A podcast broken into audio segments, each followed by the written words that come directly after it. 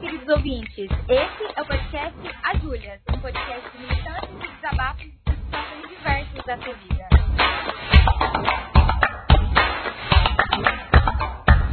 Eu sou Juliana Ela. Eu sou Julia Saúde e no episódio de hoje a gente vai bater um papo cabeça sobre a indústria cultural.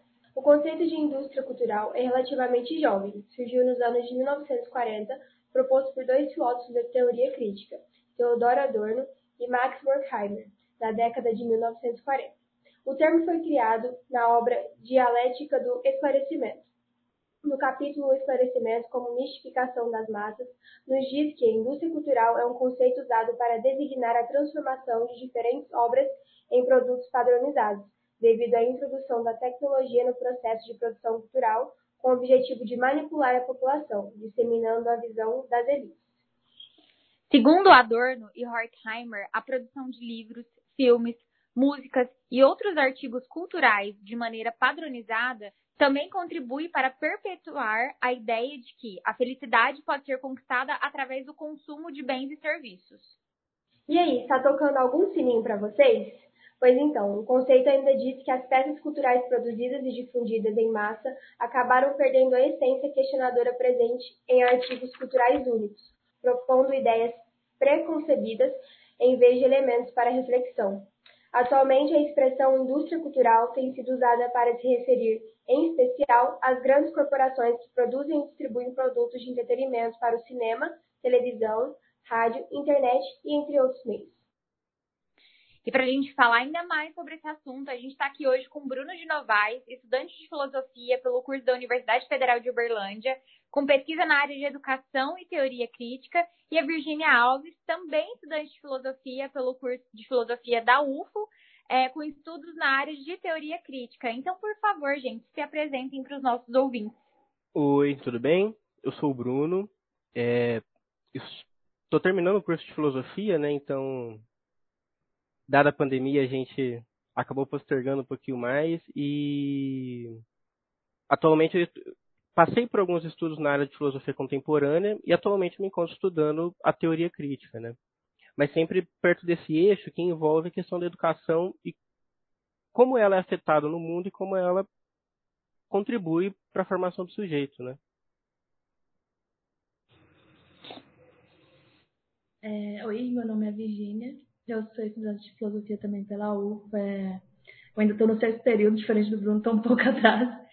Eu estudo a teoria crítica também. E o meu, minha, minha pesquisa é mais voltada para o indivíduo, que entra nessa questão da indústria cultural, de como o indivíduo ele se perde, ele perde o que ele é, a subjetividade, em prol de manter o mundo do jeito que ele é hoje, dessa ordem social vigente. Acho que, acho que sobre mim é isso.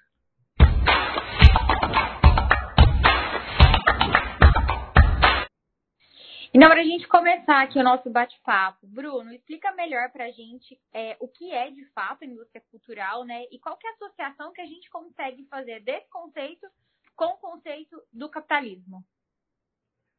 Bom, para a gente começar, né, é... o tema foi muito bem abordado por vocês já na, na introdução né, do, do episódio. Mas se a gente fosse definir a indústria cultural em, em linhas gerais, ela seria basicamente a padronização e a massificação de todo o bem de cultura feito no modelo no modelo de capital, né? Feito para as massas, né? Você pega qualquer bem cultural e você padroniza esses bens e cria esses mesmos bens em inúmeras cópias.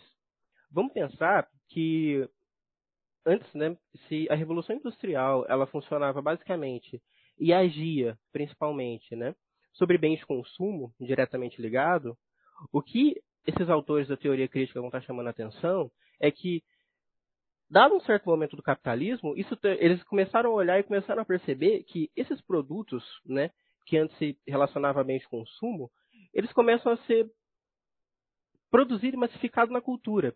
Então, todos os bens culturais, tudo que a gente consome, aquilo que a gente assiste, aquilo que a gente ouve, é, as notícias, tudo, tudo, tudo que é bem cultural, seja ele material ou imaterial, ele começa a ser feito de modo massificado e, e vendido para as massas, né? Então, é, basicamente, a indústria cultural ela vai agir né, é, sobre os desejos das pessoas. Né? A gente vai entrar um pouco nisso mais para frente, mas voltando à questão, né, o, aqui fica bastante evidente também a relação disso com a questão do capitalismo. Né? Como eu coloquei, se antes, né, é, se no início desse processo né, de industrialização tinha assim, um objeto muito bem definido, a partir do momento que esse modelo econômico vai se vai ampliando, né, e vai e vai atingindo outras esferas, a questão cultural começa a ser massificada, né? E a partir desse processo de massificação é que a indústria ela começa a produzir bens de cultura. Ela começa a produzir bens que, se antes eles eram limitados a, ao modo como as pessoas usavam esses bens, bens materiais, Agora, esses bens começam a ser usados para questões do espírito. E aqui, é, espírito na filosofia ele tem um sentido muito amplo. Né? Ele quer dizer é, tudo aquilo que a gente vê com, com relação à consciência, tudo aquilo que a gente assiste, tudo aquilo que a gente pensa, tudo aquilo que a gente. É, é no sentido muito geral, assim, sabe? Então, é, basicamente, né, a indústria cultural, ela age, ela deixa de, é, o, ela alarga, né, essa questão do capital para dentro do sujeito. Então, de uma forma mais simples, assim, em linhas gerais, só para a gente introduzir o tema, a, a indústria cultural ela está criando é, modelos de comportamento, despertando desejos que a gente não tinha antes, porque é, ela entende que existe ali uma demanda de criar novos desejos para que isso vire produto, né? E para que isso vire é, essencial na, na, na, nossa vida. Como se a gente pegasse ali as necessidades básicas e a gente transformasse isso para mudar prioridades. É, é, é, mais ou menos isso, né? Acho que só para ficar mais fácil do pessoal entender, porque parece simples, mas na verdade é um conceito que, que, é, que demanda muito para a gente pensar e para a gente também ter senso crítico de análise, né? É, e a gente olhando hoje é, para a nossa vida atualmente, quais são os principais exemplos que a gente tem de indústria cultural? Bom, é, é exatamente isso, né? E essa questão do desejo, ela é, é eu havia comentado, né, que, iria, que a gente iria trazer depois, porque ela é algo fundamental, assim, né, porque o, o, o que, que essa indústria ela vai fazer, né, o que, que esse, esse processo de industrialização da cultura ele vai fazer? Ele, ele vai colocar uma série de informações é, fragmentadas para esse indivíduo. O que, que isso quer dizer? Eu vou explicar esse, esse, essa pessoa né, que está consumindo um determinado produto, ele está consumindo o mesmo produto que o seu vizinho, o que o vizinho dele está consumindo, ele está consumindo o mesmo produto que o vizinho do vizinho está consumindo, a, ele está consumindo o mesmo produto que a pessoa no outro bairro está consumindo, e assim, isso vai escalonando, né? Então, todos esses bens, bens culturais, eles ignoram qualquer tipo de individualidade, né? Ele não importa, é, esses bens culturais, eles deixam de ter uma característica regional, né? Então, por exemplo, né? Uma série norte-americana é assistida aqui no Brasil, né? A gente vê filmes norte-americanos e eles são colocados e a gente se sente representado e a gente vê uma a gente vê essa mesma ideia social que é feita através de um modelo norte-americano no Brasil. Então, independe de questões regionais, independe de questões culturais. Essa padronização ela vai ignorar as especificidades do sujeito. Ela vai, ela vai ignorar todas aquelas características, né, que faz o sujeito, a pessoa ser a pessoa, né. Então assim, é, o exemplo do filme é, é, é, um bom exemplo, né, mas a gente pode pensar isso em várias outras coisas, né. Por exemplo, a música, né. É, o que é tocado, no, o, é difícil, né, um, um, um cantor ou cantora brasileira fazer sucesso a, a, aos níveis, por exemplo, que um cantor norte-americano faz. Né? A Anitta conseguiu isso recentemente, tanto é que foi um marco, né? Mas é, ainda assim, é, é um marco justamente porque é uma exceção à regra, né? Então, muitas vezes, por exemplo, isso na música, né? No cinema, o Oscar, por exemplo. Quais filmes que vão pro Oscar, né? Se a gente for parar para pensar. São, hegemonicamente, filmes norte-americanos, né? que são analisados por uma academia, né? E que são e que seguem determinadas regras de qualidade que essa academia vai analisar, né? Então assim, esses filmes do Oscar são indicados como padrões culturais, né? São indicados como filmes bons, né? São, são colocados, são premiados por isso. Então, o, a música é um exemplo, o filme é um exemplo, animações são um exemplo importante, né? As animações que a gente vê com um olhar despretensioso, né? Com um olhar que a gente fala que não é nada, né? Que é só um filme para criança.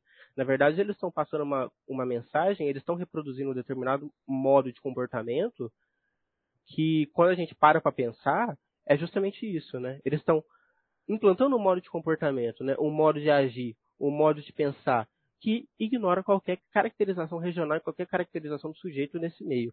Então, o desejo, a vontade, essas características do, do, do indivíduo, elas começam a ser implementadas, né? Porque se tudo aquilo que é característico daquela cultura particular do sujeito, isso é, tudo aquilo que está no meio do sujeito é ignorado porque ele começa a consumir coisa de fora, então começa a criar um buraco né, nessa, nessa mente desse sujeito, na desejo, na vontade. Né? E esse buraco precisa ser preenchido por alguma coisa. E o que, que preenche? Né? Quais desejos são implantados? A vontade de comprar um carro, a vontade de consumo, a vontade de, de vender determinado produto, os filmes culturais que a gente pega, as músicas que a gente escuta, né?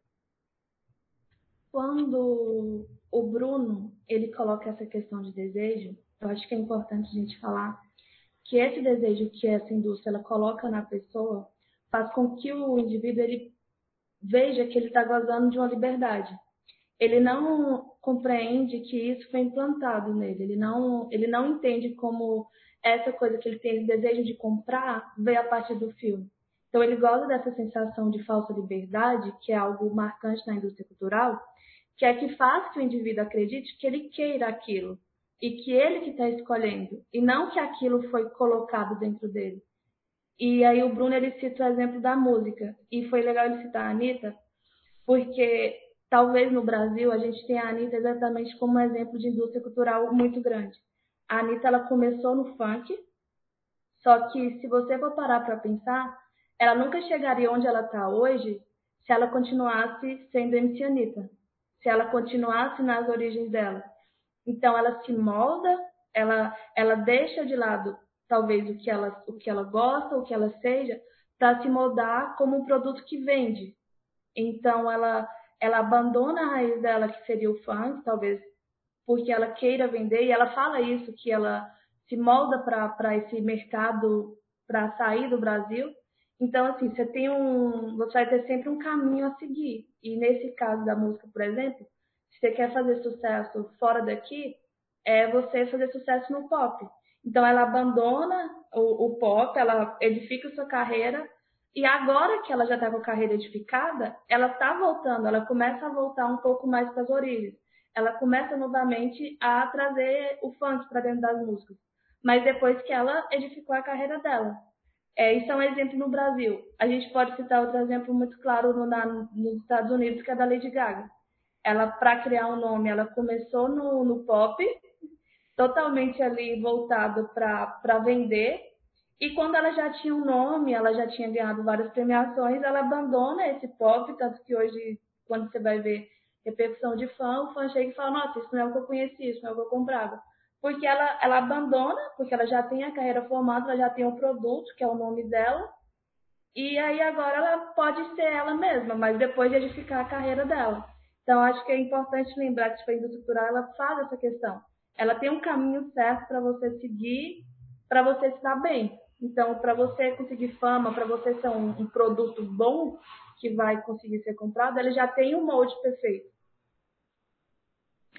É, escutando vocês falar, falar sobre isso, eu lembrei de um vídeo da Rita é, sensacional que ela fala justamente sobre isso, sobre os moldes pré-existentes que, que, a indústria cultural é, propõe né, para a sociedade e como ele também causa um esvaziamento, né? Porque assim, é, as coisas elas acabam sendo atemporais, porque a gente vai replicando esses mesmos conteúdos e esses mesmos comportamentos por muito tempo e muito no inconsciente. A gente não percebe que isso vai acontecendo. É, a gente não percebe o quanto é preciso que esse molde exista para que a gente caiba em, em, determinados espaços, né? E a gente pode ir muito além de música, a gente pode falar de comportamento, de beleza, de padrão, principalmente se a gente estiver falando de mulher, né? Por exemplo, a Anitta, ela precisou se moldar para fazer sucesso, porque ninguém ia respeitar ela. Ainda hoje, ela ainda não é respeitada, né? Mas ela conseguiu o lugar dela e ela feita qualquer pessoa. Mas dá pra gente é, analisar esses hiatos que a indústria cultural vai deixando na vida das pessoas, né?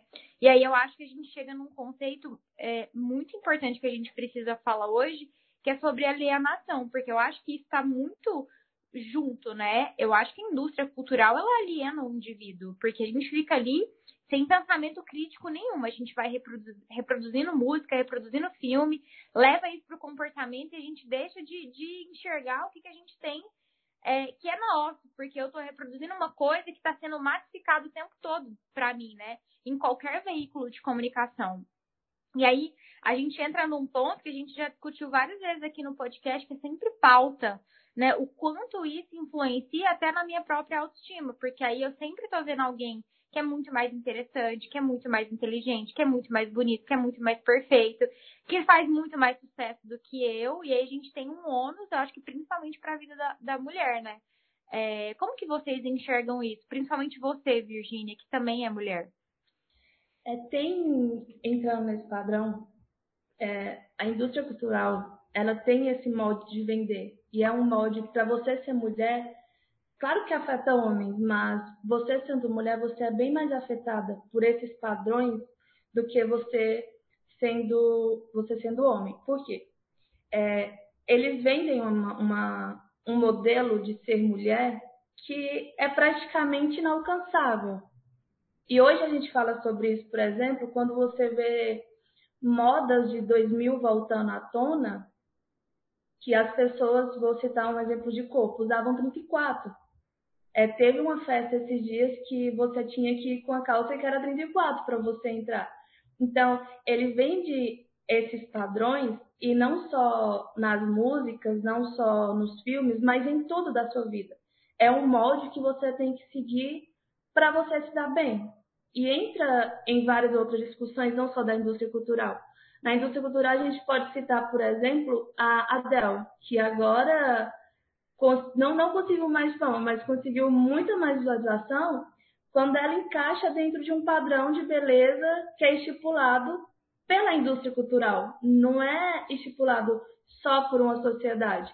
Mas os filmes vendem para nossa, séries que você vai ver na Netflix que as pessoas só começam a se dar bem na vida, só começam a ser felizes ou é, conseguir um bom trabalho, conseguir uma vida estável, quando elas atingem aquele padrão, que é um padrão basicamente você ser uma pessoa magra, você ser uma pessoa que acaba sendo de certa forma submissa a alguma coisa, seja a uma pessoa ou a um, a um padrão, e aí eu acho que tem um livro que é muito bom, que é o Mito da Beleza, da Naomi Wolf, que ele trata isso, de como a, as imagens de beleza que a gente pode ter como produto da indústria cultural, coloca dentro de você. Você não precisa de, de, de seguir um certo padrão para você ter uma vida estável. Mas essa indústria ela te faz acreditar você tem que seguir esse padrão, que se você não emagrecer, se você não seguir o cabelo da época, se você não fazer as coisas da época, você não vai ter uma vida estável, você não vai se dar bem na vida. A gente acaba mimetizando é, comportamentos de pessoas que se deram bem.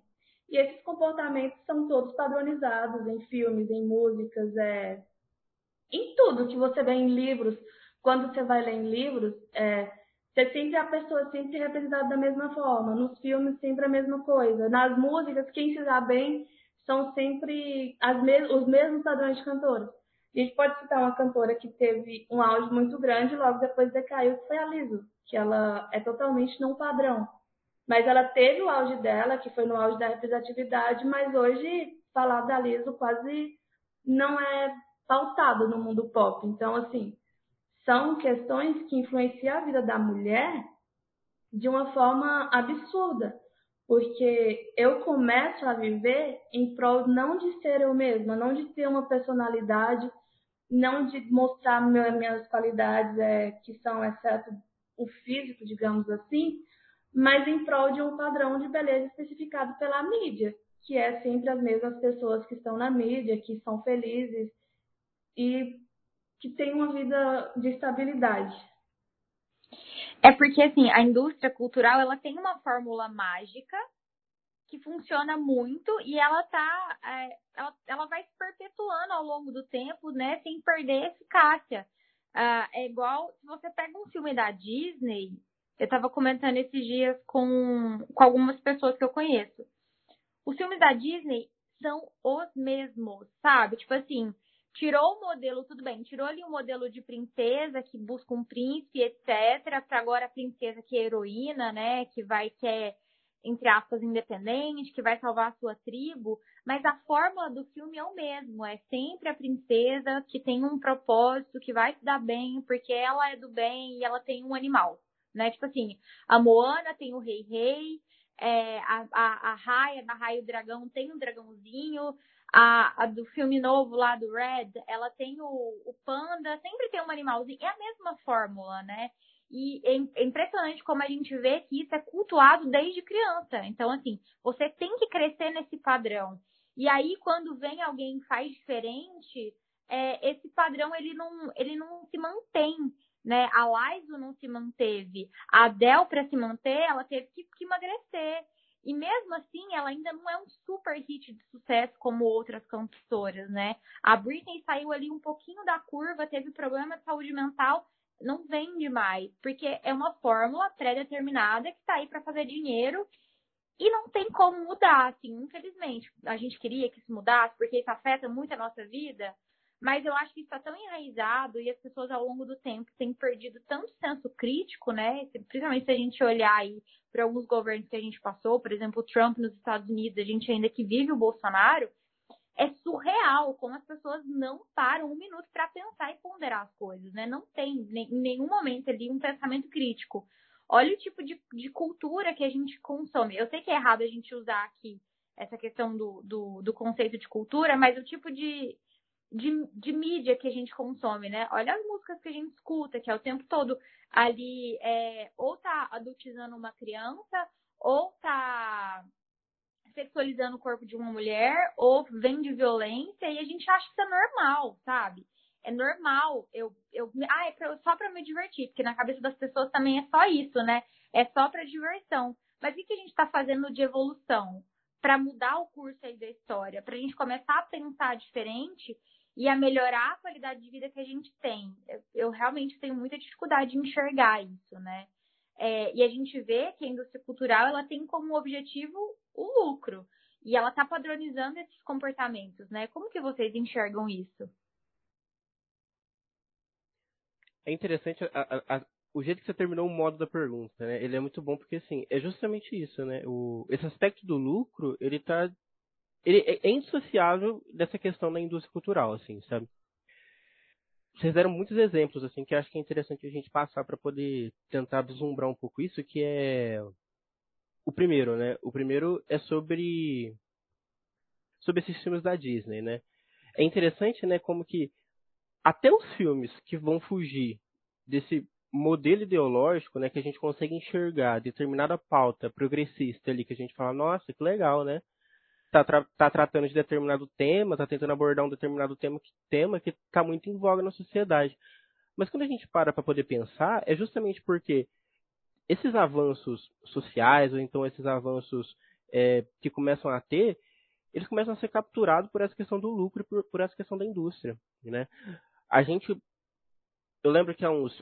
Deve ter sido uns sete anos atrás, eu não vou me lembrar quanto tempo certinho, mas quando a Boticário, por exemplo, começou a abordar comerciais, né, que colocavam pais, é, pais LGBT nos comerciais, muita gente começou a achar que era uma pauta extremamente progressista e começou a enaltecer a, a empresa, né?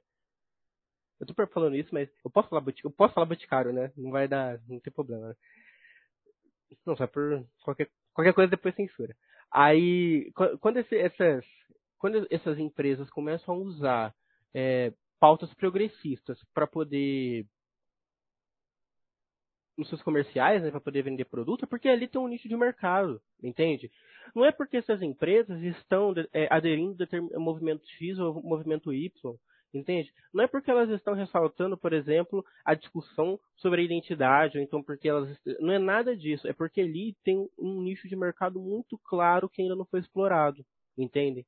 Então, assim, quando a gente vai comer. É, é, é, é, engraçado porque às, vezes a gente. Engraçado não, é triste, né? Na verdade, porque assim. É, a Boticário começa a usar é, movimentos sociais, mas, por exemplo, a, ela, ela, ainda não, assim, não vê pessoas trans aparecendo nos comerciais, né? Então, é, esse, esse tipo de movimento, é, esse tipo de comercial, né? Ele ainda não encontrou, ainda não é um nicho de mercado interessante ali, né? Então, o negócio que me parece muito evidente é que toda discussão que é envolvida com movimentos sociais, ela não pode ser dissociada de discussões econômicas, por exemplo, sabe? A gente não pode tirar do horizonte de que essa, a venda de produtos da indústria cultural é porque tem um nicho de mercado, é porque é ali que vendeu alguma coisa.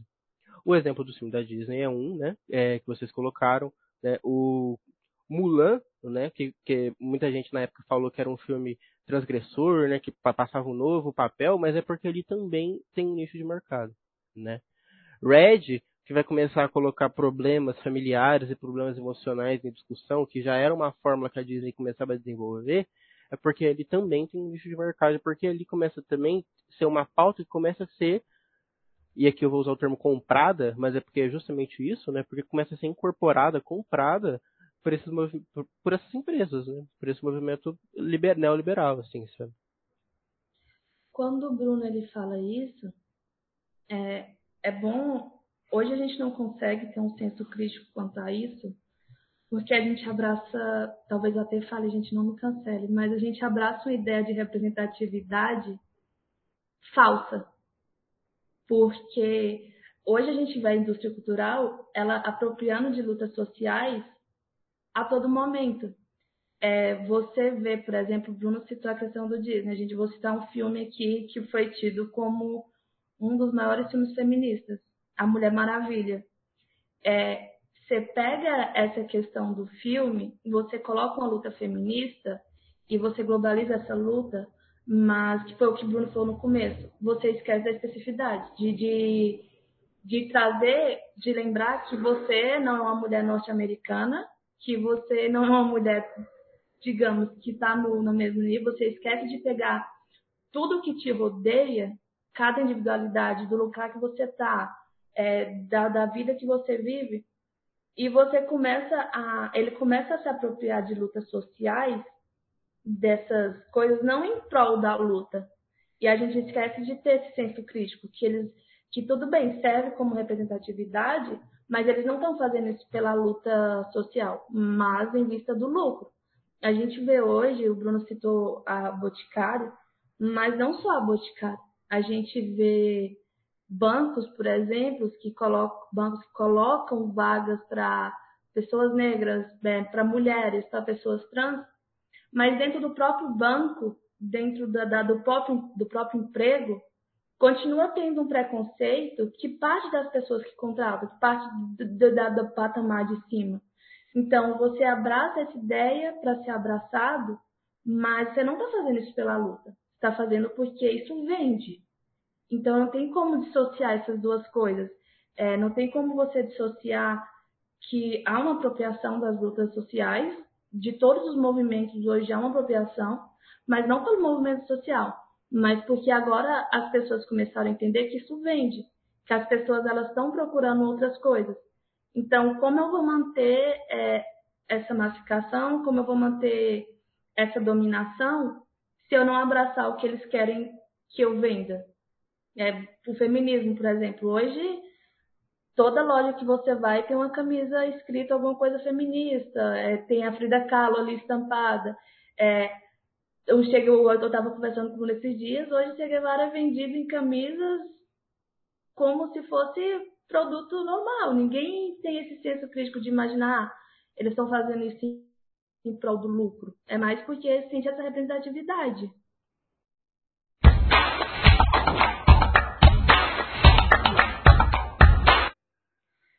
A indústria cultural brasileira se desenvolveu na medida em que os meios de comunicação de massa foram inseridos no contexto das pessoas e se popularizaram. Embora tenham um papel importante para a formação do pensamento crítico, mídias como jornais e revistas nunca alcançaram tanta audiência quanto o rádio, a televisão e a internet. São os principais meios formadores da cultura de massa no nosso país. Para compreender o desenvolvimento da indústria cultural no Brasil, é essencial ter em mente que ele foi impulsionado por governos que tinham claros interesses na difusão de ideais específicos junto a produtos de entretenimento. Bruno, fala um pouquinho para a gente é, sobre como que esse conceito se aplica hoje no Brasil, é, especialmente porque a gente viveu pe períodos aí extensos de ditadura, né?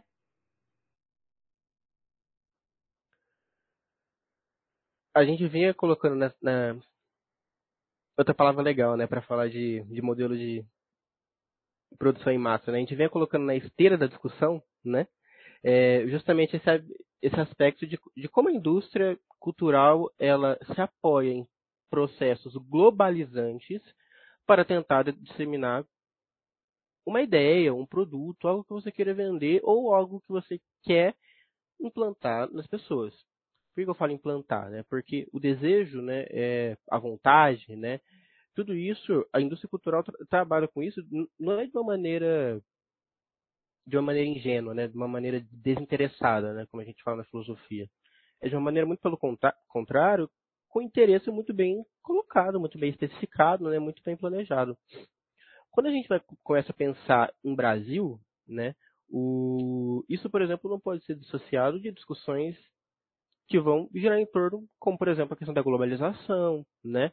É, você, é, foi colocado também, né? É, um país que emergiu de um longo período de, de ditadura, né? É, que também usava, né? De, de, manobras ideológicas, né? Que inclusive repercutem até hoje, né? A gente vê é, tem cujos aí que enaltecem torturadores e nada e muito pouco acontece, né? Passa-se muito pano socialmente quando a gente vai.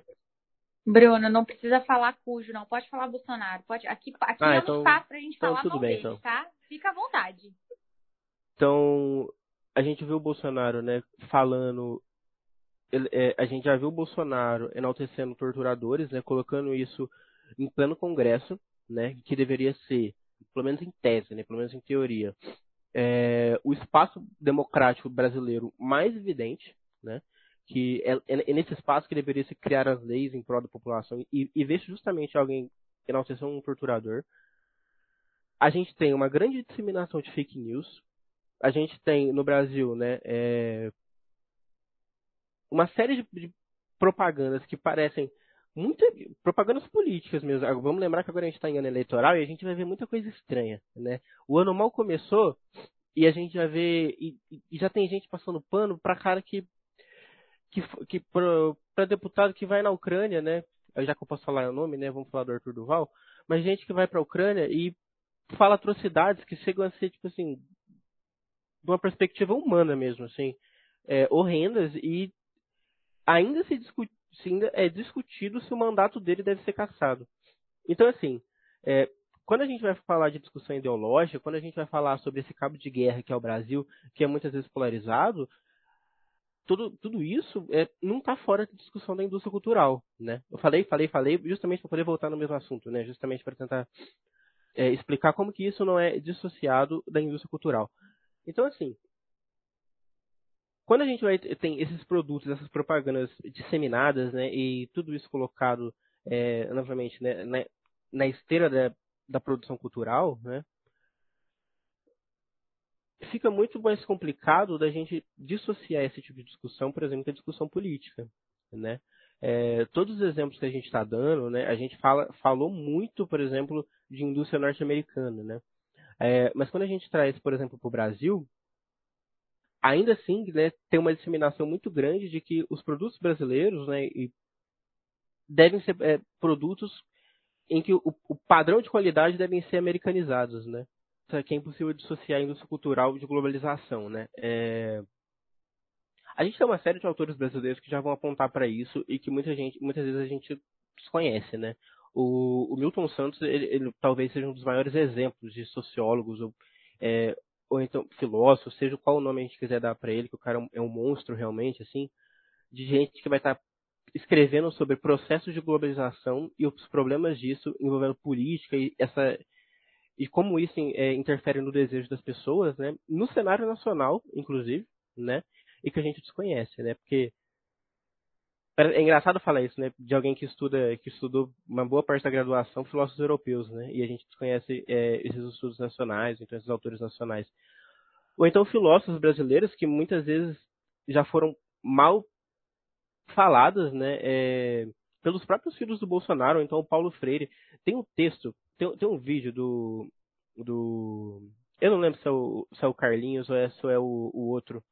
É, que a, a, família inteira fala bobagem, né?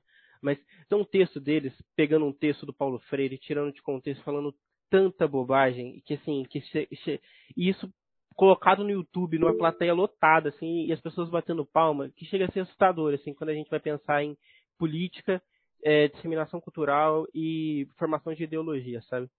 Então, assim, só concluindo a minha fala para poder passar, né? É... O cenário que a gente vê hoje, né, pelo menos no Brasil atual, a gente tem que tomar muito cuidado com o que a gente, tem, é, a gente entende por ideologias, né, aquilo que a gente consome, fake news.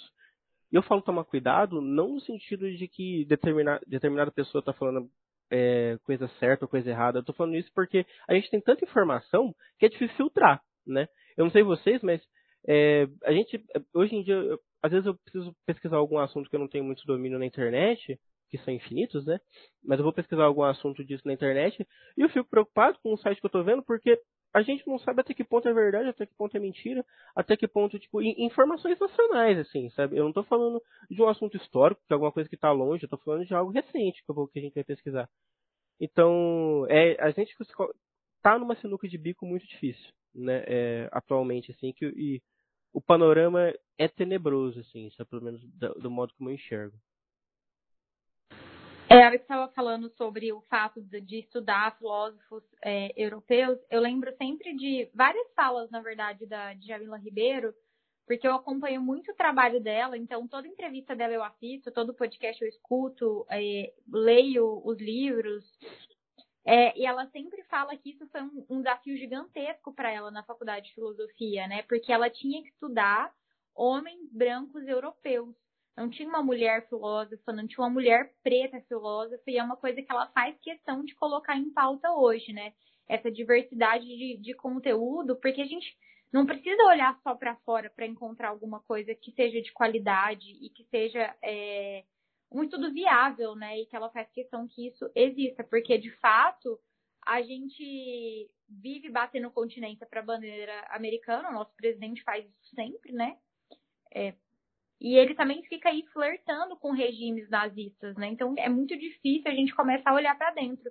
E também historicamente, né? A gente achar que a ditadura no Brasil começou só em 64, já falei isso aqui diversas vezes no programa. Gente, a ditadura começou muito antes, começa lá com Vargas, né? E a gente viveu um período histórico aí de monarquia que privou muito o crescimento e desenvolvimento do nosso país, porque a gente foi por muitos anos um país escravocrata que carrega isso até hoje, né? Então, a gente tem que olhar com, com mais senso crítico e com mais detalhe para essa história, porque achar que tudo se resolveu lá em 64 com, né, com, com um golpe, que as pessoas. Ainda tem gente que acha que não é golpe, né? E que a solução para nossa política. Também foi o golpe da Dilma, que as pessoas acham que aquilo foi ok. Vai ser muito difícil da gente sair dessa, desse ciclo é, de informação pobre, porque eu acho que isso também faz parte da indústria cultural, né? As informações pobres, onde a gente está é, tá consumindo esse tipo de conteúdo, né? Eu estava conversando semana passada com a minha psicóloga. Ela estava falando que gosta muito do, do podcast e acha que isso aqui pode ser um canal para a gente monetizar, porque a gente faz um conteúdo muito bacana. E a discussão que eu tive com ela foi: podcast que dá dinheiro é podcast fofoca. Sabe? As pessoas não estão interessadas em um conteúdo que seja rico, que faça, faça a pessoa pensar, que tenha um quê de militância, principalmente agora em ano eleitoral. As pessoas não estão se preocupando com isso, né? Tanto que a gente tem aí a menor porcentagem de jovens tirando o título de eleitor. E esse tipo de coisa me, me entristece, sabe? Porque a gente poderia falar com muito mais gente, mas a preocupação das pessoas de fato é ver fofoca de celebridade, sabe? É, e aí é um looping gigantesco, porque isso é, é um, o buraco é muito mais embaixo do que a gente pensa.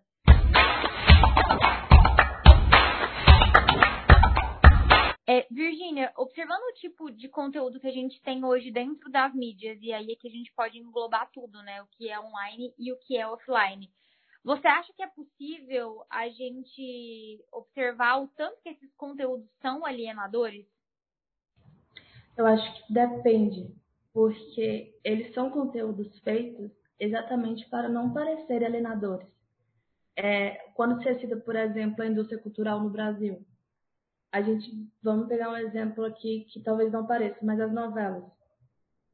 Ah, elas são as mesmas histórias, sempre são é a mocinha, o vilão, o vilão que no final vai ter uma redenção.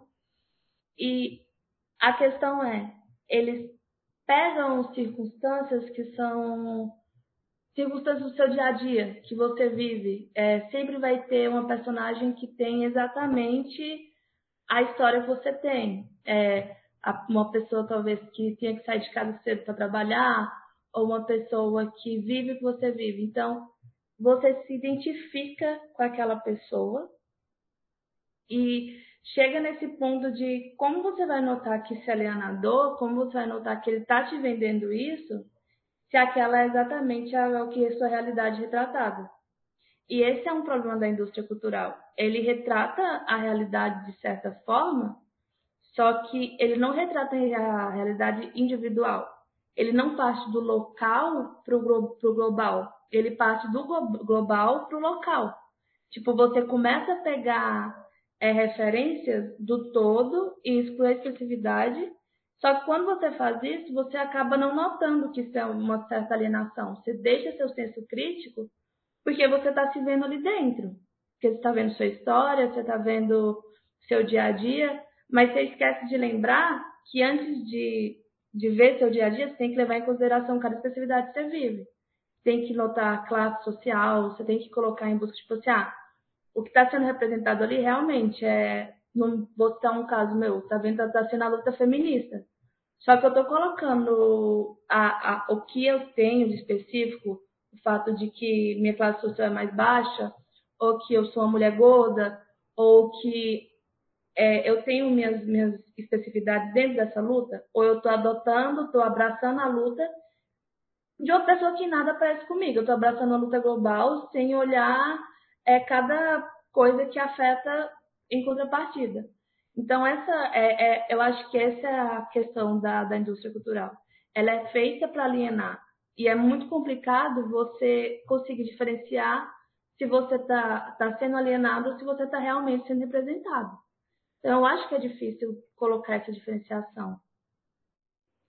Enquanto estava falando, é, eu estava, enquanto eu montava a pauta, eu comecei a observar algumas coisas e aí está fazendo muito sentido com essa fala sua, que não só a alienação, eu, pode, pode ser que eu esteja errada e aí vocês podem me corrigir, mas eu também tenho sentido a romantização de algumas coisas, né?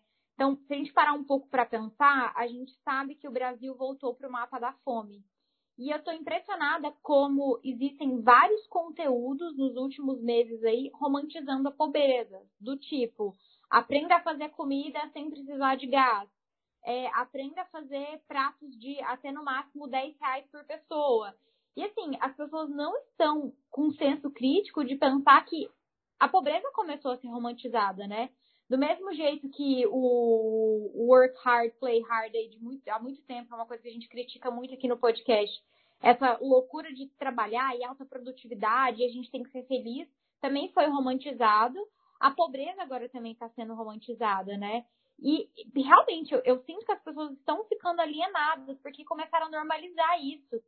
Ah, é normal, né? A gente governa assim, doideira, gasolina sete reais, mas vamos gastar lá muito dinheiro com Viagra, né? Tem gente passando fome, mas o nosso governo tá gastando dinheiro com remédio para pau, né? A verdade é essa. Então, assim, meu Deus, cadê o limite, sabe, do ser humano? Não tem ninguém olhando para isso, não é possível, não é possível. E é revoltante porque não é só na questão da pobreza. Você vai para a pobreza, você vai para o trabalho. Hoje você vê trabalhador, o cara pega ali uma bicicleta, sai de um ponto da cidade para o ponto da outra cidade para ter uma renda extra. Aí você vai colocar isso em pautar, mas ele está fazendo por ele. Ele está lutando para ter dinheiro. Você devia parar de reclamar. Mas, poxa, ele não tem dignidade. Gente, não é questão de dignidade de ser. Ele não tem dignidade. Ele não tem um. Se acontecer um acidente com ele, a empresa, o iFood, o James, o Ikephone, seja o que for, não indeniza. Não, não, você, não, você, você deixa de ser gente e você passa a ser um produto totalmente. É. Aí você fala, esse, por exemplo, a Nath Finanças do dia lançou uma, uma entrevista. Eu não posso ensinar o trabalhador brasileiro a economizar se a renda que ele ganha não dá para manter. Aí veio uma outra pessoa que, que pegou e colocou em cima. Ah, mas então é só você ter uma renda extra. Puta que pariu, como é que eu vou ter uma renda extra se eu saio de casa 4 horas da manhã para eu pegar um metrô lotado e eu pego esse metrô lotado para eu chegar no trabalho 8 horas são quatro horas de viagem. Eu vou chegar em casa 10 horas. Onde é que vai estar minha renda extra? Ah, aí, quando, aí tem essa romantização que, nossa, me deixa muito brava também, que é tipo, ah, então você vende, vende alguma coisa no metrô, vende doce no metrô. Porra, eu não vou poder nem descansar no metrô para eu chegar no meu trabalho. Você, aí você tem isso, a pobreza. Nossa! E uma coisa incrível, que, que me deixa mais puta ainda é como as pessoas se aproveitam da pobreza, da miséria do outro, para se vangloriar. Hoje você vê assim, ah, se tiver mil likes aqui, eu vou doar mil reais. Puta que pariu, tu tem dinheiro, pega a merda do dinheiro e doa. Pra que que tu precisa desse engajamento de merda se você tem dinheiro sobrando e tem uma criança que não tem o que comer? Ah, mas é meu trabalho. Não, pô, não é teu trabalho. Beleza, mas você vai se engajar em cima de tragédia, em cima de pobreza, em cima de tudo quanto é isso. Talvez não entre muito na questão da indústria cultural, mas é revoltante o quanto as pessoas se aproveitam da miséria do outro, o quanto elas aproveitam de tipo, ah, aí você vende essa vida, aí tem na indústria cultural, você vende essa vida de ser perfeito, de ter que lutar mais, você só, nossa, mas se você não luta, se você não, não trabalha, você é preguiçoso. Puta que pariu, como é que é ficar o cara preguiçoso se o cara trabalha basicamente todo dia da semana, não tem tempo para filho, não tem tempo para nada. Hoje você vai pegar uma jornada de trabalho no shopping, por exemplo, a sua jornada é cinco feriados, você trabalha, você folga um. Cinco domingos você trabalha, você folga um. Porra, ah, faz uma renda extra. Qual que vai ser minha renda extra? Eu vou, sei lá, vou sair vendendo coisa no trabalho enquanto estou trabalhando. É, é, porque assim, a indústria cultural, é, ela, ela cria esse padrão de vida perfeito, né? E ela cria um, um conceito que a gente odeia aqui no podcast, que é a meritocracia, né? Então, tipo assim, cara, se não deu certo, é porque você, sabe, você não fez sua parte, entendeu? Você não levantou cedo, você, enquanto eles estavam dormindo, você foi dormir, você não trabalhou, mas as pessoas não olham, né, quais são os pontos de partida. E é impressionante como tá tudo, tá todo tudo junto e não tem ninguém olhando para isso, né? Essa questão do, do dos entregadores de, de aplicativo. Eu tava um dia voltando pro trabalho, tava dando carona para uma amiga minha e tinha um cara de bicicleta subindo tipo uma super rua assim. Eu tava em Uberlândia. É, de bicicleta, tá, sabe? Tava frio e com aquela mochila nas costas. Eu falei, gente, é surreal, é desumano uma pessoa ter que trabalhar numa condição dessa, e aí você vai olhar a situação que ele está vivendo, é assim, ou ele trabalha dessa, dessa maneira desumana, ou ele não tem onde viver e não tem o que comer. Aí essa amiga minha virou para mim e falou assim, melhor tá trabalhando do que tá na rua. Mas assim, cara, ninguém tá olhando para a dignidade dessa pessoa, ele não tem direito de ter uma condição humana, tá? É só, só isso que a gente tá falando, tá? Uma condição humana para poder trabalhar qual que é o tipo de, de, de conteúdo que essa pessoa recebe para produzir uma fala dessa? De achar que é normal a gente explorar uma pessoa para colocá-la para trabalhar de bicicleta, carregando peso no frio, Porque, assim, se ele não tem uma vida melhor, foi porque ele não mereceu, ele não fez por onde. Então, assim, é muito nocivo o tipo de conteúdo que essas pessoas recebem e a gente está em ano eleitoral, esse negócio vai explodir esse ano, né? Porque, como o nosso próprio presidente falou esses dias, não é uma luta da direita contra a esquerda, é uma luta do, é uma luta do bem contra o mal. Eu ri muito o dia que eu vi isso, sabe? Porque de verdade, assim, ele tem razão. É uma luta do bem contra o mal. Mas é, a gente querendo viver, ter dignidade para viver, ter cultura, educação, comida na mesa contra o mal que é ele que está representando todo o mal que a gente está vivendo, né? Brasil no mapa da fome, saúde pública um caos, todo dia um escândalo diferente no governo, estão pegando dinheiro de escola para botar em igreja, para dar para pastor, é, gastar dinheiro com Viagra, todos os gastos do exército, isso é o mal. E não é possível que tem gente que ainda normalize esse tipo de coisa, sabe? Isso, sabe, é uma indignação surreal que eu sinto. Não, e aí é só um parênteses aqui que teve um dia que ele falou numa entrevista, Bolsonaro, né, falou assim que se não fosse ele, esse país estaria uma desgraça. Ele falou isso.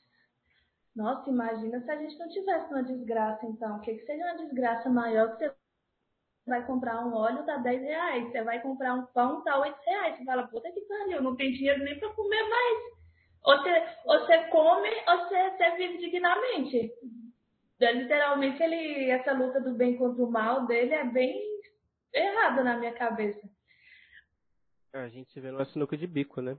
É, mas assim, recuperando também a, a, o que vocês estavam falando sobre essa questão da uberização do trabalho, né? É engraçado, né, como que a gente coloca toda a responsabilidade. A, a gente, assim, né, que eu falo, na sociedade ocidental, né? Industrializado, isso que a gente está chamando, né? Como que se coloca todo o peso da responsabilidade do trabalho no próprio indivíduo, né? Perdeu um senso de coletividade, de responsabilidade é, do Estado, assim, né? De, da gente entender que a gente deveria lutar por causas sociais, assim, sabe? Da gente, da gente entender que a gente deveria lutar justamente para, é, enquanto sujeitos, né? Coletivizados, para tentar acabar com esse tipo de, de situação, né?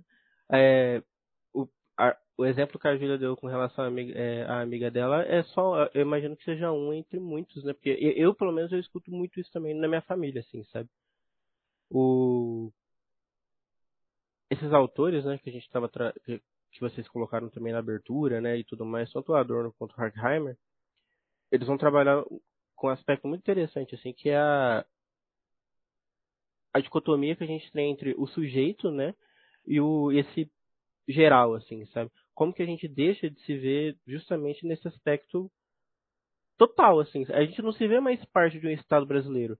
A gente se vê é, perdeu-se um pouco enquanto enquanto sociedade, né, a gente vai perdendo um pouco dessa identidade nacional, né, dessa identidade enquanto coletividade, assim, sabe? E aí a gente só tem um monte de sujeito individualizado, né, que pensa que, nossa, se o cara não, não tá, se o cara tá trabalhando de Uber, né, é porque, tipo, alguma coisa ele fez errado na vida dele, né? A gente deixa de esquecer que, na verdade, isso está muito, às vezes, muito mais envolvido com políticas públicas, né? Que é o Estado da condição para esse sujeito estudar, da condição para esse sujeito ter onde trabalhar, né? Do que simplesmente o esforço individualizado, o esforço do sujeito, o esforço do indivíduo, que não se o suficiente, que é mentira, né? A gente sabe que é mentira isso. Porque, assim, se trabalhar fizesse essas pessoas milionárias, né? Todo padeiro seria. Ou então, tipo, gente que. Ou então todo Uber receberia a mesma quantidade que está trabalhando, né? Proporcional. E não é assim, né? A gente sabe que não. Que a questão do trabalho com a quantidade recebida não é proporcional, né? Essa questão do trabalho é interessante porque a indústria cultural ela vem de uma ideia de trabalho que o trabalho digno é o trabalho que você dedica toda a sua vida e todo o seu tempo. É, é o trabalho que você passa a sua vida ali, que você tem que, que sacrificar mesmo, tem que sacrificar sua saúde mental, suas relações interpessoais em prol do trabalho. E hoje a gente pode citar, por exemplo, no Brasil, que é muito claro, quando você fala assim, ah, eu sou estudante bolsista, eu trabalho para a faculdade. Você não trai, a pessoa fala, não, você não trabalha. Não, o que eu faço é um trabalho. É, uma iniciação científica é um trabalho. Uma monitoria é um trabalho. Hum, é, um mestrado, uma, um doutorado, ele é um trabalho.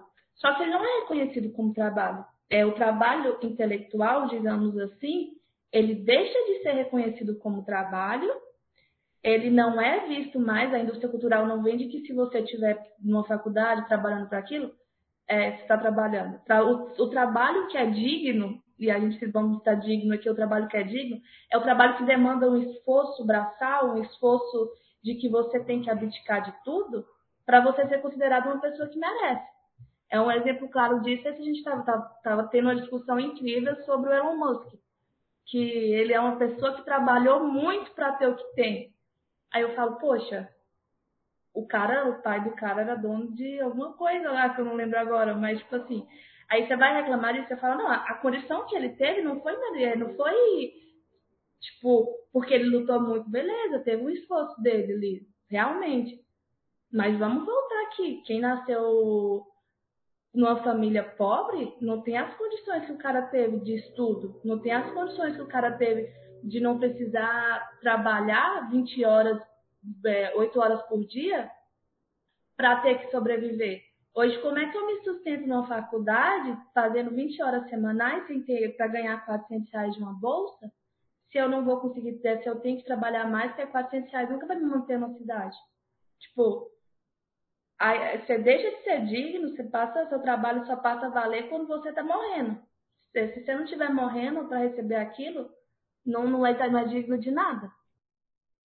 É, é, é, a ética protestante, né? Aqui que vale até hoje, assim. A gente tem a burguesia, né, lá, detentora de todo o poder, que vem falar pra gente que o trabalho edifica o homem, para fazer o quê? A classe trabalhadora trabalhar para enriquecer eles, né? Mas, na verdade, a, a classe trabalhadora está sendo humilhada o tempo todo, a gente está edificado em nada, porque está todo mundo puto da vida sofrendo, enriquecendo as outras pessoas, né? Que é uma minoria muito pequena, detentora do poder, detentora de todas as riquezas, e a maioria está só tomando no cu. É, é impressionante isso, assim, e revoltante também. É, mais um exemplo para Virgínia, né, que ela falou do Musk. Vocês lembram do Dória, quando ele estava sendo eleito por São Paulo? Que vendeu-se uma imagem e vocês estão rindo, né? Mas era verdade. É, isso aí a gente esquece, né? É, ó, vendeu uma imagem de que ele é, que um puta cara esforçado, entendeu? Que se doava e todo mundo esqueceu que o pai dele era político, que tipo assim, que já tinha, já vinha com uma fortuna, que a fortuna que ele tem não veio do nada, né? A gente não precisa é, nossa, velho, são pérolas da política brasileira, né? Véio? É impressionante, tipo assim, um cara branco, extremamente privilegiado, nossa, ele realmente fez por merecer, né? Mas aí, tipo assim, o preto periférico que tá lá passando fome, que, que né, não tem condição nenhuma de estudar, que desde você tem que trabalhar. É, eu tava escutando hoje o MC da falando que começou a trabalhar muito novo, porque o pai dele morreu e ele não tinha nada para comer em casa, né? ninguém está olhando para essas pessoas. E aí a gente está o tempo todo diminuindo é, essas pessoas que são maioria, porque, nossa, elas não fizeram por merecer, elas não estão trabalhando o suficiente. Aí, realmente, eles nunca vão sair dessa situação. Chato, né, gente? Trabalhar ninguém quer. E ainda a gente tem que ouvir isso das pessoas, né? Trabalhar ninguém quer, estudar ninguém quer. Então, cara, essa galera está trabalhando muito. Mas, assim, mesmo trabalhando muito, elas não, não, não conseguem prover o sustento né? De uma família, às vezes, ali de duas, três, quatro crianças. Porque não tem planejamento familiar, porque não tem conhecimento, não tem informação. A gente acha aí que internet é para todo mundo, informação é para todo mundo. Gente, essas pessoas consomem programa do ratinho, sabe? E acham que aquilo ali é o top incrível da vida delas e lá a informação vai ser disseminada e aquilo é uma religião. Então, é complicado. E você sabe o pior? é que a gente espera que isso venha de uma outra bolha, de outro lugar. E muitas vezes essa ideia de não talvez de meritocracia, mas de valorizar e esquecer a individualidade do outro, parte da sua própria bolha. Na faculdade, quando você está fazendo faculdade, isso é a coisa que mais acontece. É, professores que são totalmente esquerdistas, digamos assim, não é uma crítica aqui, gente, à esquerda, à esquerda, pelo amor de Deus, não pense que eu estou falando só no sentido particular disso, de tipo, o professor ele começa a cobrar de um aluno coisas que ele não tem como, como te dar. O aluno ele chega, ele trabalha das 8 às 18, chega na faculdade 7 horas super cansado, e ele luta para estudar e o professor ele anula todo o esforço que o aluno faz, ele não tende a abraçar a luta do próprio aluno, mas cria uma esquerda academicista totalmente. Ele esquece toda a individualidade, ele esquece toda a vivência do aluno e quer cobrar do aluno que está lutando para se manter ali, o mesmo que ele vai cobrar de um aluno que o pai banca, que o pai está ali, não, eu te dou tudo que você quiser, pode ir, você está aí só para estudar. Então a gente cria essa disfunção ali de esquecer que a gente tem que levar em consideração cada vivência pessoal. E a outra coisa também é que a informação nunca é só informação, né? A gente um dos mitos, né, desse aspecto neoliberal, globalizante, né, que a indústria cultural propõe é que todo mundo tem acesso à informação. E não é assim, né? É, até a informação que vai chegar pra gente, ela chega de diferentes modos. E ainda que seja a mesma informação, a sua estrutura formativa, isso é, as suas condições materiais, a escola que você estudou, é, o, que você teve acesso cultural, né, o modo, o tipo de criação, alimentos, né, tudo essas questões materiais vão estar relacionadas a esse aspecto informativo. A informação nunca chega igual para todo mundo, né? na medida que vai se trabalhando com alunos, né, a gente vai vendo que, que tem aluno que, por exemplo, que tem menos de 10 anos de idade já, é, já é bilíngue. E que a capacidade de apreensão de determinada informação é completamente diferente de um aluno, por exemplo, que está tendo que ficar preocupado se vai ter comida na hora que vai chegar em casa. Isso é um exemplo muito banal. Eu falo banal no sentido de que é um exemplo que todo mundo fala o tempo todo, mas parece que o pessoal ainda não entendeu que informação não é a mesma, que educação não é a mesma, e que formação ela é constitutiva do modo como a gente vai receber as coisas. E que formação tem relação com conteúdo material, tem relação com dinheiro, tem está relacionado a, a questões de tipo boa saúde, boa é, qualidade de vida, sabe? Querendo ou não.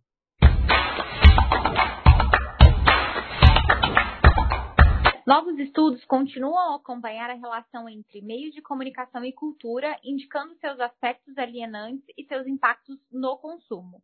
Com o surgimento de novas formas de comunicação, novos bens culturais são produzidos, o que renova a discussão acerca da produção da cultura. Alguns estudiosos apontam os jogos em mídia digital e mesmo atrações turísticas como as novas facetas da cultura industrializada.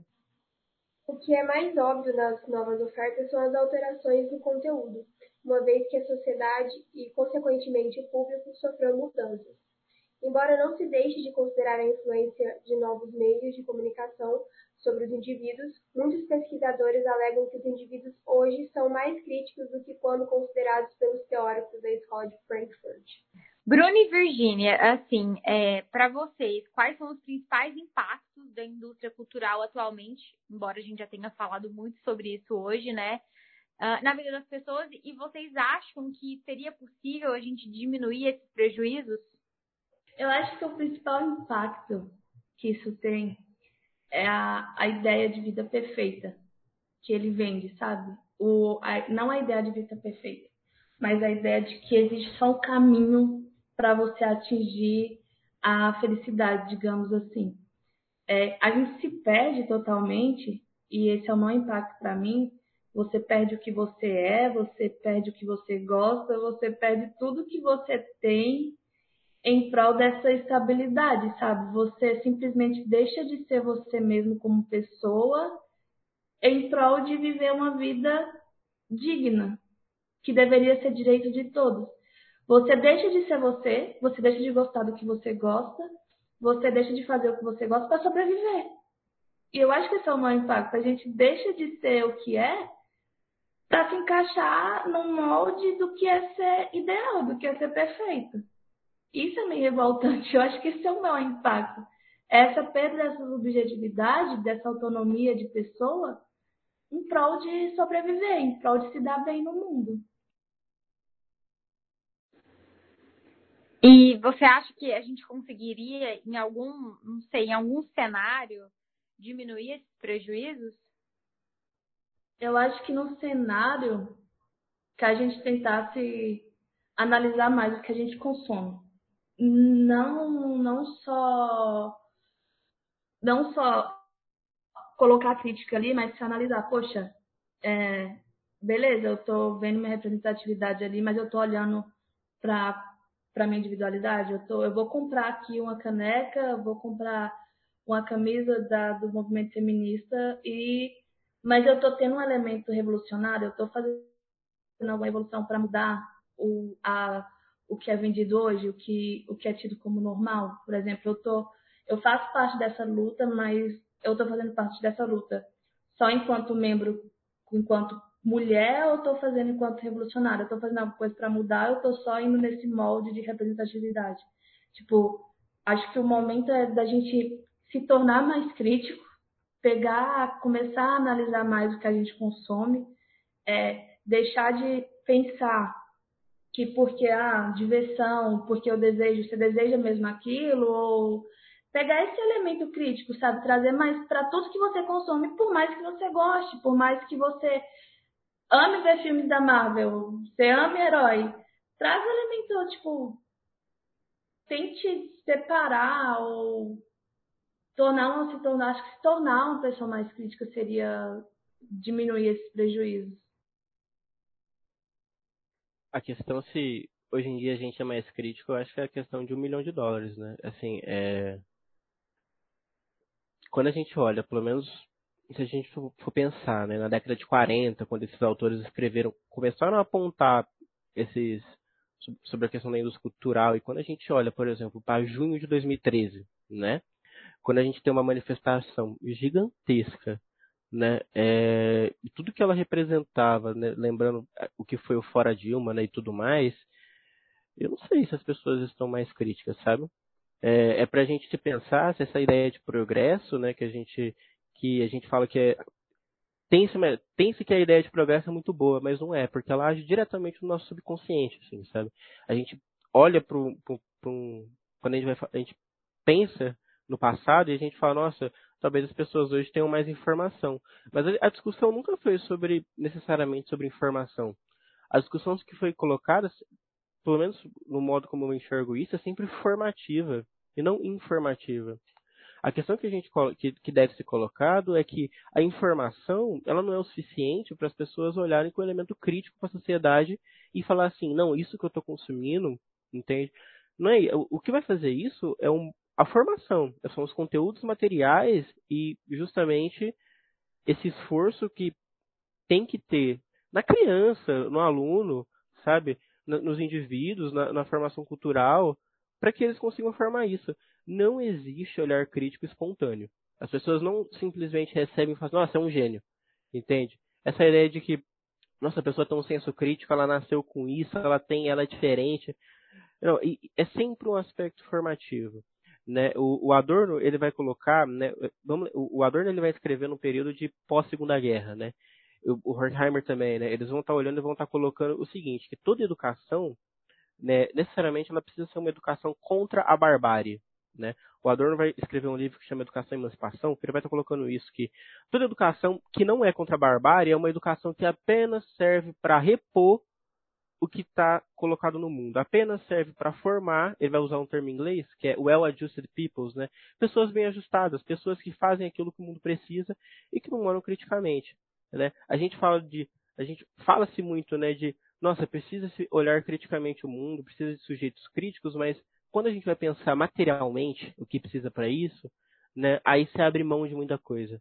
É, é, Acha-se que informação, colocar, é, colocar, bombardear as pessoas de informações, né, tipo assim, colocar elas num jornal e falar assim, toma, é isso que você tem, é isso que acontece no mundo. É capaz de formar opiniões libertárias? Não é.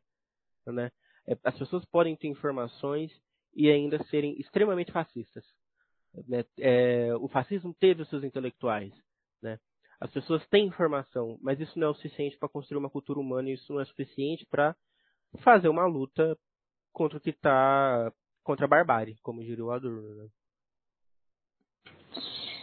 Gente, eu acho que é isso. Eu acho que a Virgínia foi muito cirúrgica aqui no final, falando da importância da gente ter senso crítico é, em relação ao que a gente consome E aí eu acho que o Bruno fechou muito bem com essa questão de que não é, que, não é só a questão da informação, né? Como, é como a gente recebe essa informação e a gente replica isso na nossa vida.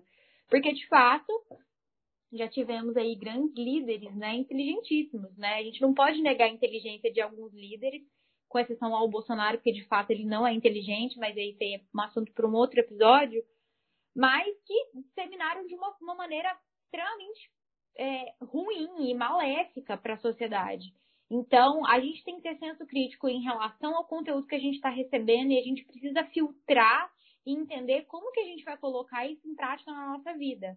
É, a gente olhando para a gente como indivíduo, mas também como pessoas que possuem influência sobre a vida de outras, né? Porque a gente está ali, ó, influenciando o tempo todo, né? Então, de que maneira eu vou ter influência sobre outras pessoas que seja benéfico, que eu permita também que essa outra pessoa tenha, tenha esse pensamento crítico. Então, eu queria agradecer muito a presença de vocês aqui hoje. Não tenho moral mais para falar que eu gosto muito de ter convidados nesse podcast. A gente já tá o quê? Episódio 53. Mas é muito bom a gente trocar ideias com outras pessoas, para a gente ter um debate mais plural, com mais assertividade. Gostei muito que a Virgínia também ficou aqui, ó, revoltada, porque a gente é feminista sinistra mesmo, a gente se revolta e fala palavrões.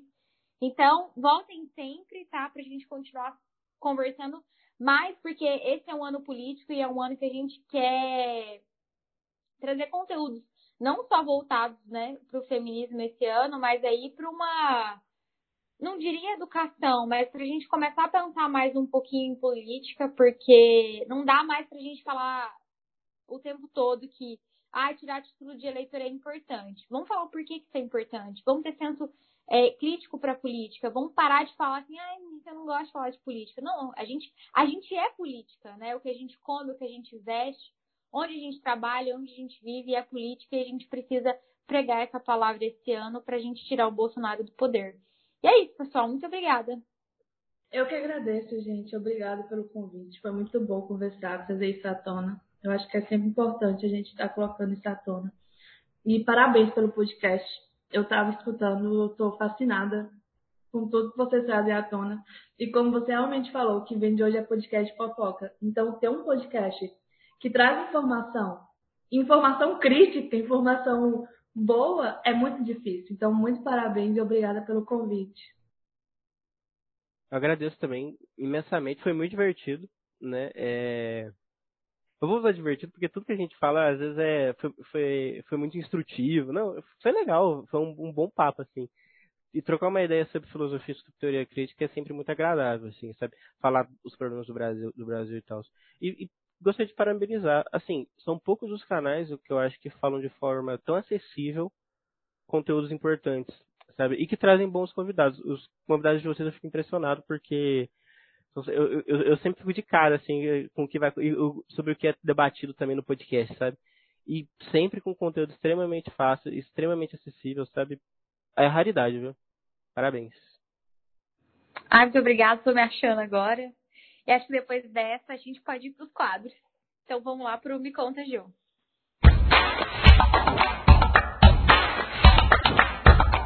Me conta, Gil. Então vamos lá, né? Chegou o momento de desabafo e aí hoje eu quero pegar o Bruno para desabafar junto comigo, porque o meu desabafo tem relação a uma coisa que eu tô achando absurdo, mas ele fez um texto que eu achei muito pertinente. Que a gente precisa falar sobre o Will Smith, né, pessoal? Eu acho que não perdemos o time ainda, mas eu tô puta com essa situação, por quê? Foi, ele tava lá defendendo a esposa dele. Eu não concordo com a agressão, mas assim, a agressão começou muito antes é, porque tem toda ali uma questão de, de raça, de doença, de mulher, que ninguém tá olhando para isso, né? O negócio aí foi só, só o Will Smith. Mas tem tanta gente podre no Oscar, né? Tem tanto escândalo ali de, de violência física, violência sexual, que não teve um terço da repercussão é, do tapa do Will Smith, porque são violências cometidas por homens brancos. Então, assim, é um racismo surreal, né? Que fez o cara entrar até para uma clínica de reabilitação, se isolar do mundo, devolver o prêmio, é, foi banido aí por 10 anos. Mas por que, que não tem ninguém pressionando esses homens brancos que estão fazendo coisas muito piores? Por que, que eles ainda continuam concorrendo e ganhando prêmios? E o Will Smith não vai poder, sabe? E por que que tá todo mundo normalizando? Ai, não, realmente, ele tinha que devolver o prêmio. Não, gente, ele não tinha que devolver o prêmio, sabe? E o Bruno fez um texto muito legal. Eu não sei se foi no, no, foi no seu Instagram ou foi no Instagram do, do podcast que você tem lá na UFO, Bruno? Foi no pessoal mesmo. É, e assim, eu achei que o, o que você fala naquele texto é muito pertinente, né? É, existem outras variáveis dentro do tapa que as pessoas estão é, negligenciando, deixando aquilo passar batido. Ai, porque a gente não pode usar de violência. O cara mereceu um tapão mesmo, ele foi um babaca, sabe? E eu não, não discordo com, com o Will Smith nesse sentido. E eu acho que o que tá vindo de depois para ele tá, assim, sendo surreal. E é isso. Bruno, o que, que você desabafa pra gente hoje? Não, eu, eu vou continuar o que você está dizendo, né? Porque uma das coisas que eu mais ouvi, né, sobre tudo isso é como que a violência é inaceitável, né? Eu acho isso muito engraçado, porque assim, é, a gente corrobora e a gente aceita violência no dia a dia de vários outros lugares. Mas quando é uma violência, eu não vou falar justificável, mas já falando justificável, né? É, a gente acha um absurdo, né? O, normalmente, quem acha que a violência deveria ser é, que não deveria existir violência de jeito nenhum, porque aquele tapa foi uma, um, o ápice da barbárie, ou não sei o que, alguma coisa assim, é porque esquece que já tem gente que vive em situação de violência o tempo todo, né? É, esquece que mulher, né, é, negra, né, principalmente, né, é, também colocando, homossexuais, né, é, gente que tem situação, é, em situações assim complicadíssimas, já são vítimas de violência o tempo todo e, e são violências que a sociedade, num certo sentido, não acha um absurdo, sabe? É, então, normalmente quem fala né, que a violência não deveria existir de jeito nenhum é porque realmente a violência não existe no, no cotidiano dela porque ela está numa classe muito privilegiada, sabe? Sendo que a violência já é, já existe e ela e ela às vezes justificada, ela alcança muito mais com um discurso é, no Oscar, numa academia cheia de gente branca é, que tá ali milionária, né? Falando sobre filme. É isso. Júlia, abre o seu coração.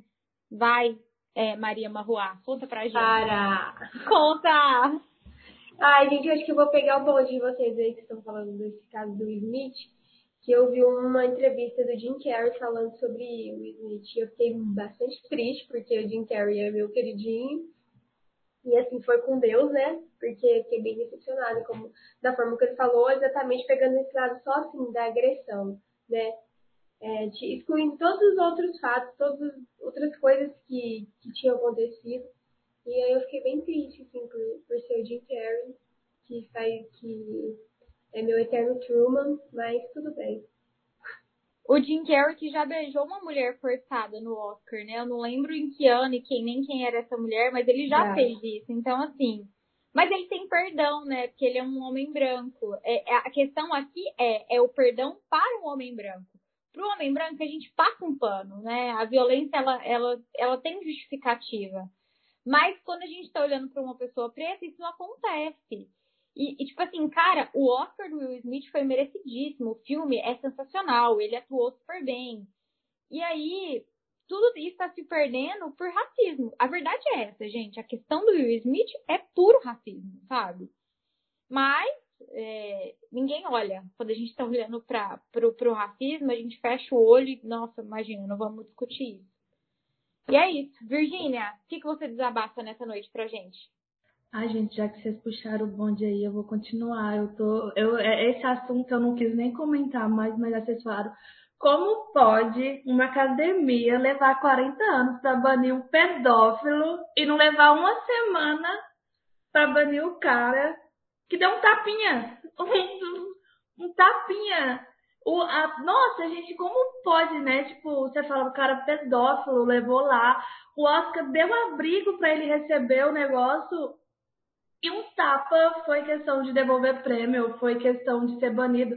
Pô, o prêmio ainda continua com, com o pedófilo lá, com o Polanski lá. Tá de boa com ele o prêmio. Não vai fazer nada, não vão ter uma, uma vai pegar, me dá meu, devolve meu prêmio aqui. Não vai ter nada, é só com pessoas que, que não são os homens brancos, as citamos aqui também mulheres brancas que também fazem essas coisas. Puta que pariu, velho. Como é que pode uma academia ser tão assim?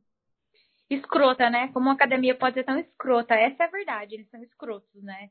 Porque todo ano tem um rolê de ai, boicote ao Oscar, pipipi, popopó. E tem, ninguém tá boicotando, né? Mas esse ano boicotaram o Will Smith. Por quê? Porque o cara é preto. A verdade é essa. Né? Quem não quer falar é porque tá, ah, tá fazendo aí.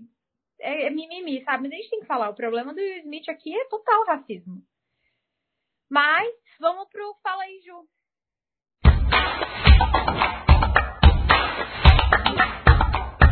Fala aí, Ju. Fala aí, Ju, o que, você indica hoje? Ai, tá bom. Vou indicar O Farol, que é um filme que assisti com meu, com meu noivo querido Rodolfo.